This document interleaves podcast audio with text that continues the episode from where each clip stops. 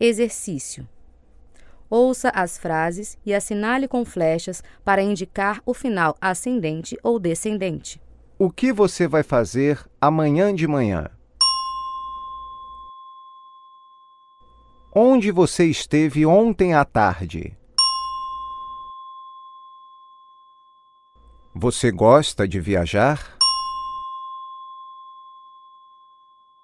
A água está gelada?